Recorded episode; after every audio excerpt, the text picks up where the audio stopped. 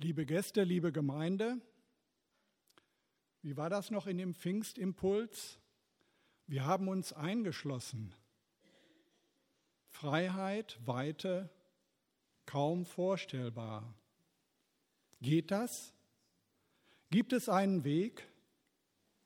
Da müsste einfach mal ein Sturm losbrechen, damit die Türen aufgehen. Da müsste der Heilige Geist frischen Wind bringen und uns aus der Enge in die Weite führen. Da müsste Pfingsten passieren, heute. Pfingsten, Jesu Verheißung wird Realität. Ihr werdet mit der Kraft des Heiligen Geistes getauft werden Kraft empfangen und meine Zeugen sein. Die Jünger bezeugen die großen Taten Gottes und Menschen unterschiedlicher Herkunft und Sprache verstehen sie. Der Heilige Geist überwindet alle Barrieren und er berührt die Menschen direkt in ihrem Herzen. Etwa 3000 lassen sich taufen und kommen zur Gemeinde, die erste Gemeinde entsteht. Jesus spricht in seinen Abschiedsworten an die Jünger. Und zwar in einem ganz bestimmten Rahmen. Vor dem Passafest aber, als Jesus wusste, dass die Stunde gekommen war, aus der Welt zum Vater hinzugehen, da er die Seinen, die in der Welt waren, geliebt hatte, liebte er sie bis ans Ende. Jesus wäscht den Jüngern die Füße und dann so zwischen den Ankündigungen von Verrat und Verleugnung beginnt Jesus seine Abschiedsworte mit dem bekannten Satz, ein neues Gebot gebe ich euch, dass ihr einander liebt, damit, wie ich euch geliebt habe, auch ihr einander liebt. Daran werden alle erkennen, dass ihr meine Jünger seid, wenn ihr Liebe untereinander habt. Und so wie ein roter Faden verbindet Jesu Liebesgebot dann seine weitere Rede an die Jünger. Wer meine Gebote hat und sie hält, der ist es, der mich liebt. Wer mich aber liebt, wird von meinem Vater geliebt werden, und ich werde ihn lieben und mich ihm selbst offenbaren. Wenn mich jemand liebt, so wird er mein Wort halten und mein Vater wird ihn lieben. Und wir werden zu ihm kommen und Wohnung bei ihm machen. Und zum Schluss tritt Jesus im hohepriesterlichen Gebet für seine Nachfolger ein. Ein besonderes Anliegen ist dabei die Einheit seiner Jünger damals und auch uns Christen heute. Jesus betet da, aber nicht für diese alleine bitte ich, sondern auch für alle, welche durch ihr Wort an mich glauben, damit sie alle eins seien, wie du, Vater, in mir und ich in dir, dass auch sie eins seien, damit die Welt glaube, dass du mich gesandt hast. Einheit und Liebe. Das sind die Erkennungszeichen der Nachfolger Jesu. Und Einheit und Liebe bilden den Rahmen für Jesu Worte über den Heiligen Geist. Jesus sagt, wenn ihr mich liebt, so werdet ihr meine Gebote halten. Und ich werde den Vater bitten, und er wird euch einen anderen Beistand geben, dass er bei euch sei in Ewigkeit, den Geist der Wahrheit, den die Welt nicht empfangen kann, weil sie ihn nicht sieht noch kennt. Ihr kennt ihn, denn er bleibt bei euch und wird in euch sein. Ich werde euch nicht verwaist zurücklassen, ich komme zu euch. Noch ein kleines und die Welt sieht mich nicht mehr. Ihr aber seht mich, weil ich lebe, werdet auch ihr leben. An jenem Tag werdet ihr erkennen, dass ich in meinem Vater bin und ihr in mir und ich in euch. Der Beistand aber, der Heilige Geist, den mein Vater senden wird in meinem Namen, der wird euch alles lehren und euch an alles erinnern, was ich euch gesagt habe. Es ist der Geist der Liebe, der Kraft und der Besonnenheit. Er ist voller Dynamik. Er ist kraftwirkend und kraftgebend, voller Leben, schöpferisch und aufbauend, voller Liebe. Denn die Liebe Gottes ist ausgegossen in unsere Herzen durch den Heiligen Geist. Er wirkt integrierend und vereinend und wie ein frischer Wind, der aus engen Mauern in die Weite führt.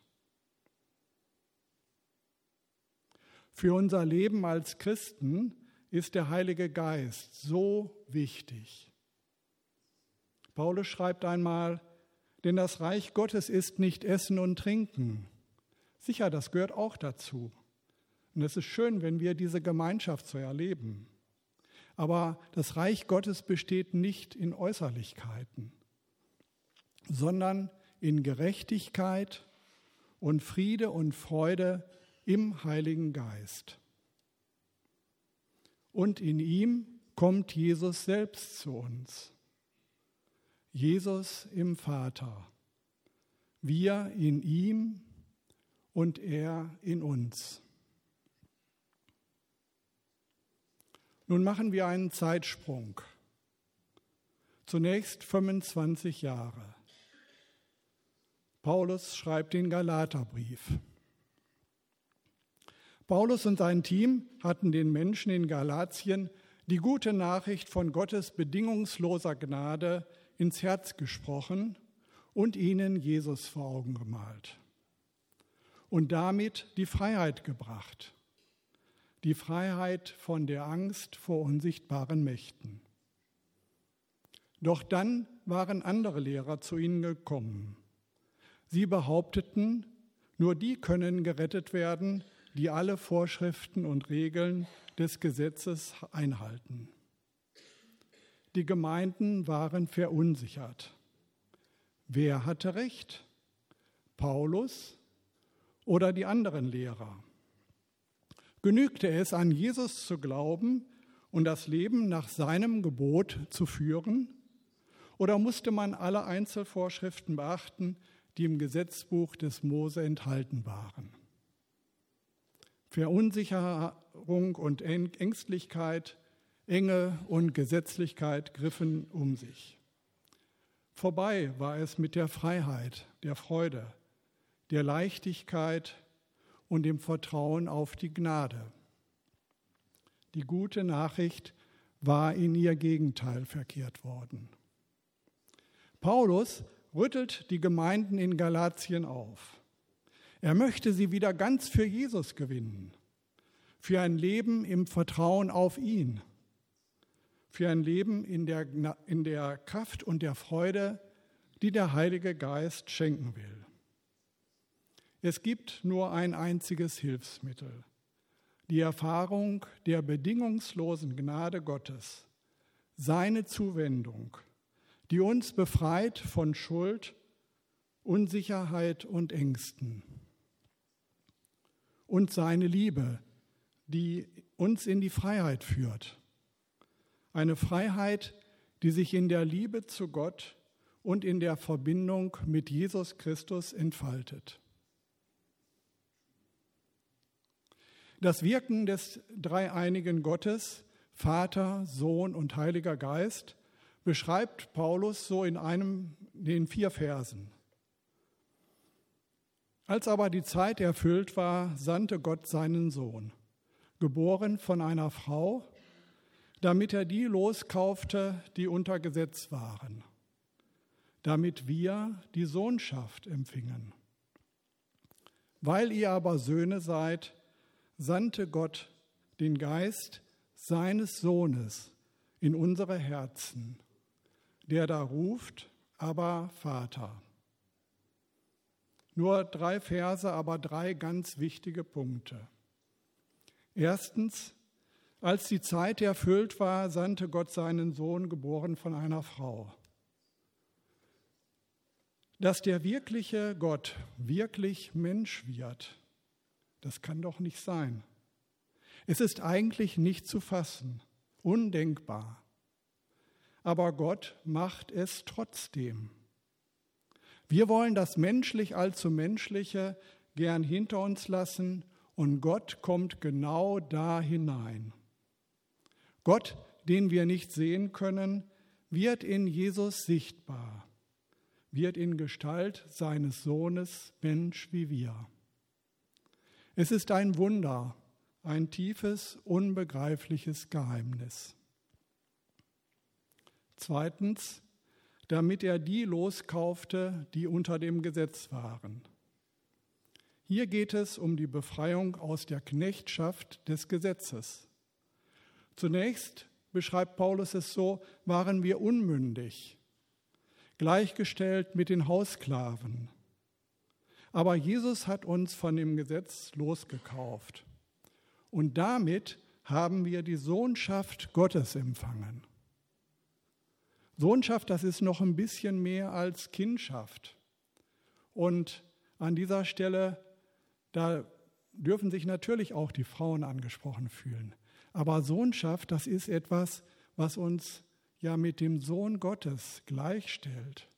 Das ist ein wunderbares Geschenk.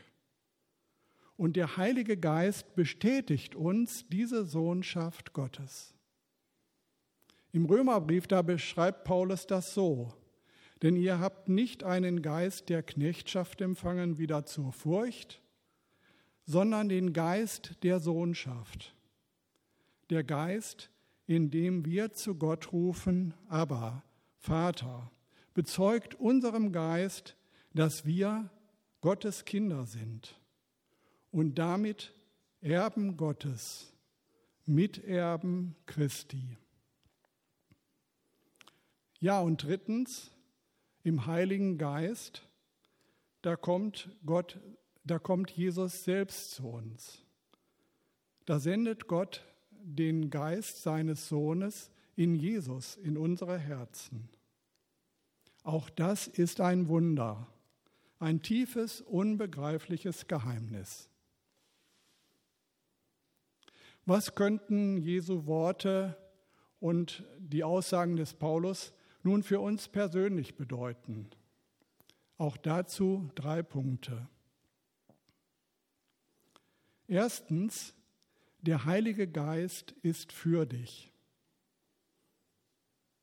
Jesus bezeichnet ihn als unseren Beistand, als Parakletos, als unseren Unterstützer und Ratgeber und Fürsprecher der so wie ein Anwalt für uns eintritt und unseren Tröster, so wie sich eine Mutter um ihr Kind kümmert, verstehend, schutzgebend und fürsorglich. Der Heilige Geist ist Wahrheit. Er ist klar und er bleibt klar. Und in verfahrenen Situationen schenkt er Klarheit. Der Heilige Geist ist wohlwollend und freundlich. Er wertet auf, er ermutigt. Er überführt von Sünde, aber das macht er ohne Beschämung. Der Heilige Geist ist für dich. Und er freut sich, wenn du ihn erkennst und wenn du dich ihm anvertraust. Ich finde, das ist ein ganz wichtiger Satz. Wenn ihr euch nur diesen einen Satz aus der Predigt merkt, dann wäre das schön. Mir ist dieser Satz sehr wichtig. Der Heilige Geist ist für dich. Er freut sich, wenn du ihn erkennst und wenn du dich ihm anvertraust. Zweitens, Jesus allein. Paulus ringt um die Gemeinden in Galatien in drastischen Worten, mit Herzblut, bis Christus in euch Gestalt gewonnen hat. Wie ist das, wenn Christus in uns Gestalt gewinnt? Und dazu schreibt Paulus in Galater 2, Vers 20, nun lebe nicht mehr ich, sondern Christus lebt in mir. Also, Christus ist es, nicht ich. Christus ist mein Leben. Er ist meine Wahrheit. Er ist meine Heiligung. Er ist meine Gerechtigkeit. Christus ist mein Zentrum und das verändert alles. Es geht einzig und allein darum, dass Christus in mir lebt. Also nicht Christus plus, Christus plus Mose, Christus plus Frömmigkeit, Christus plus eigene Anstrengung, Christus plus Verzicht, Christus plus Gesetz. Nein, Christus allein. Nun lebe nicht mehr ich, Christus lebt in mir. Das ist das Begeisternde an Pfingsten. Das in Christus sein beschreibt Paulus dann im zweiten Teil des Verses so. Ich lebe im Glauben an den Sohn Gottes, der mich geliebt und sich selbst für mich hingegeben hat. Glauben heißt, in einer Beziehung mit Jesus zu sein, zu leben. Ich vertraue ihm, ich verlasse mich ganz auf ihn. Glaube heißt nicht, ich gebe, weil er hat sich für mich gegeben. Glauben bedeutet nicht, ich lebe für Christus, weil dann würde ich ihm nur im Wege stehen sondern ich lebe durch Christus. Glaube heißt nicht, zur Gnade müssen die Werke und die Anstrengung und die Selbstüberwindung der durch Heiligung hinzukommen. Wenn wir unter Heiligung verstehen, wir wollen immer Christusmäßiger werden von uns aus, dann kämpfen wir einen verzweifelten Kampf. Wir werden nie dorthin kommen. Es geht nicht darum, aus eigener Kraft unser Bestes für Gott zu geben, weil unser Bestes ist immer nur menschlich. Es kann nicht Gott sein, nicht den Heiligen Geist ersetzen. Heiligung bedeutet, mir an seiner Gnade genug sein lassen. Nicht wir für Gott, sondern Gott durch uns. Das ist das Geheimnis von Pfingsten. Gott durch uns.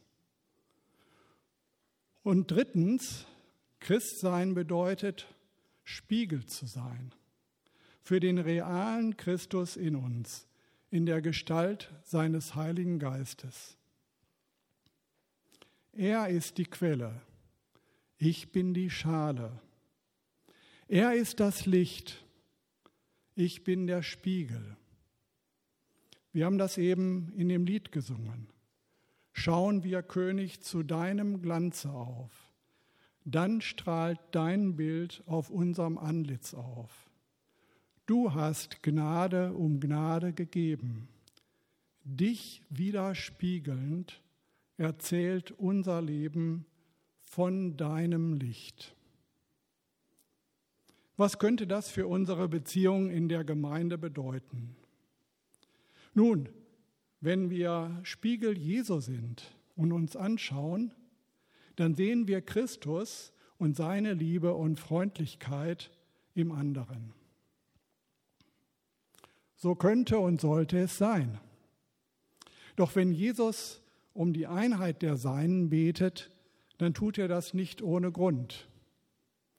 Einheit unter Christen, Einheit in der Gemeinde, ja selbst in Ehebeziehungen, Einheit ist immer gefährdet, weil wir nun mal nicht alle gleich sind, sondern sehr unterschiedlich. Und Unterschiede können als störend und distanzschaffend erlebt werden. Nun geht es dabei aber nicht um Gleichmacherei oder darum, Einheit durch Anpassungsdruck zu erreichen. Für glückliche Paarbeziehungen gilt es als Wundermittel, wenn es gelingt, Unterschiede zu integrieren. Das ist allerdings sehr herausfordernd, Unterschiede als Bereicherung zu erleben, es wertzuschätzen, uns in unserer Unterschiedlichkeit zu ergänzen. Und dabei kann und möchte uns der Heilige Geist mit seiner integrierenden und vereinenden Kraft helfen. Das Pfingstwunder zeigt, wie der Heilige Geist Barrieren überwindet. Menschen unterschiedlicher Herkunft und Sprache direkt in ihrem Herzen berührt und zusammenführt. Einheit entsteht, wenn wir für das Wirken des Heiligen Geistes offen sind.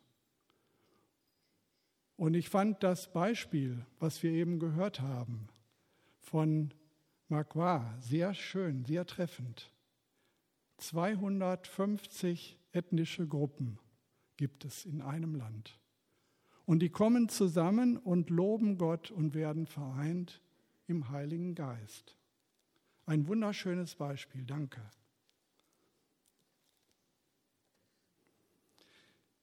Wie könnte, das wäre die letzte Frage noch, das nun in unsere Welt heute hineinwirken? Das Pfingstereignis damals, das ist mitten in der Welt geschehen. Das war nicht irgendwo abgesondert. Auch als Gemeinde, da leben wir nicht auf der Insel der Seligen. Und Evangelium heißt auch nicht, du musst nichts tun. Evangelium ist nicht unverbindlich, sondern sehr verbindlich. Und es gibt nichts Verbindlicheres als die Liebe zu und in Christus. Es geht also darum, uns von dieser Radikalität und Konsequenz der Liebe Gottes leiten zu lassen. Wenn jeder und jede sagt, ich will ein Spiegel Christi sein, dann spiegelt unsere Gemeinde die, Gott, die Liebe Gottes wider. Menschen, die zu uns kommen, werden sagen, bei euch ist etwas, was ich so nicht kenne. Bei euch erlebe ich etwas, nach dem ich mich so sehr sehne. Wir sind wie geschriebene Einladungen Gottes an die Welt, damit die Menschen wieder spüren, dass Gott sie liebt. Wir haben den Auftrag, die Liebe Gottes, die in uns eingegossen ist, in großem Maß auszuschenken indem wir Menschen mit Gottes Augen sehen und sie in Kontakt mit Gottes Liebe bringen. Durch den Heiligen Geist bekommen wir die Kraft, über unseren Schatten unserer Angst zu springen, Unbeweglichkeit zu überwinden, Menschen die Türen zu öffnen, Leben zu begleiten Menschen aufatmen zu lassen und ihnen zu verkünden, du bist ein geliebtes Kind Gottes. Amen.